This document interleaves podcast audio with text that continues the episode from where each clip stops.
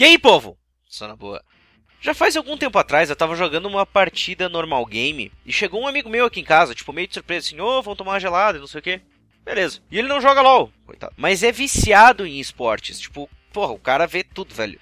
De Fórmula 1 até rugby, até golfe, tênis, whatever. Tipo, ele é viciadaço, assim, extremamente competitivo. E ultimamente ele veio se interessando bastante por esportes. E queria assistir uma partida minha para entender melhor como é que era o jogo, porque já tinha visto na TV algo sobre League of Legends. E quem diria, hein? pessoal se interessando pelo joguinho depois de ter visto ele na TV.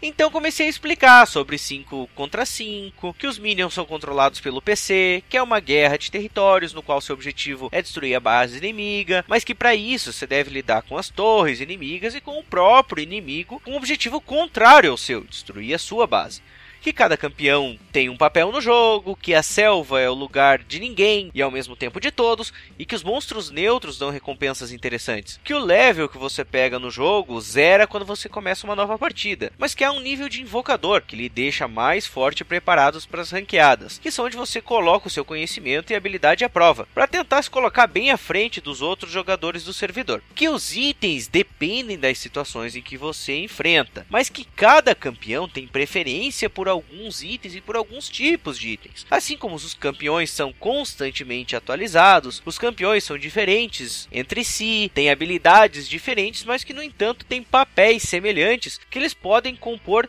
dentro de uma composição de jogadores, no qual o time de jogadores vai tentar fazer algum tipo específico de jogada ou de estratégia de jogo para poder vencer esse jogo. E que dentro desse jogo existe um chamado metagame, ou seja, uma maneira de se vencer mais fácil que geralmente é mutável conforme essas atualizações. Além do que, nós contamos com mais de 100 campeões. Para falar exatamente hoje, dia 19 do 4, a gente já está falando no lançamento de Rakan e Zaya, então estamos falando de 138 campeões. E que esses campeões são atualizados tanto na maneira de jogar, quando a gente tem rework, como a gente tem reworks simplesmente visuais para recalchutar ele, por assim dizer, e que a gente tenha os balanceamentos contínuos para que nunca tenha um personagem que é sempre forte ou um personagem que é sempre fraco. Embora tenha alguns personagens que eu poderia dizer que são sempre fracos. O jogo é gratuito e você pode comprar efeitos predominantemente visuais com dinheiro.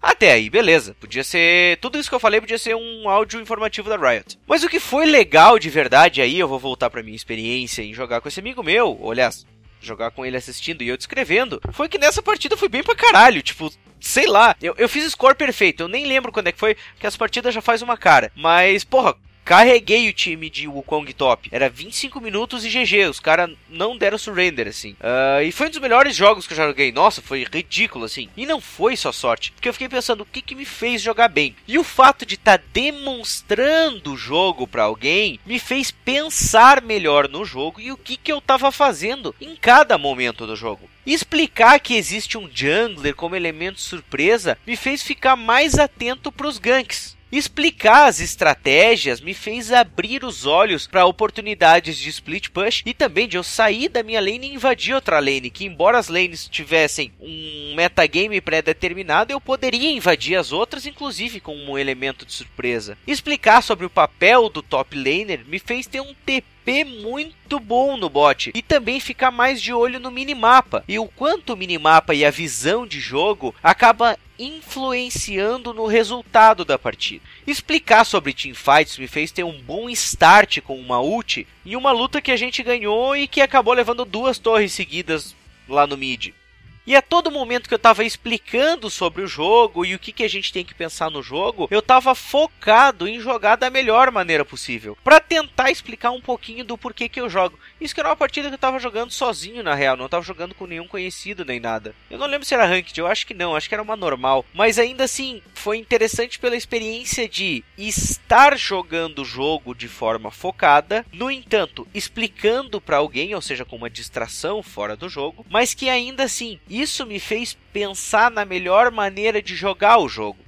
E muitas vezes nós gostamos tanto do jogo, ou o LOLzinho é tanto na zoeira, ou a gente tá tanto na gana de jogar e ganhar, assim, que a gente quer ganhar de qualquer jeito, que meio que a gente esquece de pensar do que, que a gente está fazendo ali no jogo e como jogar o jogo da melhor maneira possível. Às vezes a gente está simplesmente focado em chegar em tal item e quer farmar o máximo possível e acaba se expondo demais. Ou então a gente está focado em ficar na nossa lane e pegar a maior quantidade de stacks e você perde a oportunidade de dar um TP para um outro lugar. Ou então você está tentando achar uma maneira de salvar o teu ADC e você acaba perdendo a oportunidade de ter um bom engage, de ter uma boa troca.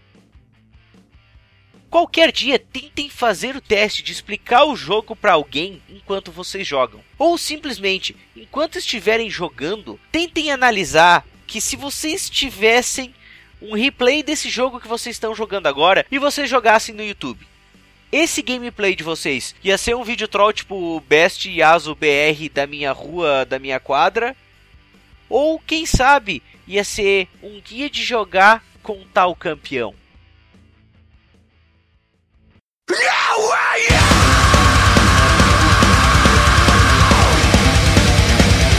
Isso aí, pessoal. Esse cast eu já tinha escrito fazia um bom tempo, eu queria gravar para vocês, porque, cara, foi uma experiência muito legal o fato de eu estar tá explicando o jogo para alguém e tá o tempo todo pensando no quanto eu podia melhorar o meu jogo para tentar explicar da melhor maneira, se mostrar o fodão que eu tô Uh, o meu elo me diz que eu tô bem longe disso. E cara, é, é bem legal. Você tentar apresentar a League pra alguém que nunca jogou MOBA, principalmente, é, é um negócio muito legal, assim recomendo para vocês. Como sempre, eu vou fazer o meu jabá e vou pedir para vocês se inscreverem no canal, tanto no YouTube como no SoundCloud. Também se inscrever na página do Facebook, lá no meu Twitter, para vocês ficarem sabendo mais atualizações. E tudo isso vocês podem procurar por Peniclawcast que vocês vão achar. youtube.com.br Peniclawcast, soundcloud.com.br Peniclawcast, facebook.com.br Peniclawcast e twitter.com.br Peniclawcast. Ou arroba né? Eu tô com alguns projetos em vista, como sempre, né? Isso já tá virando meio jargão.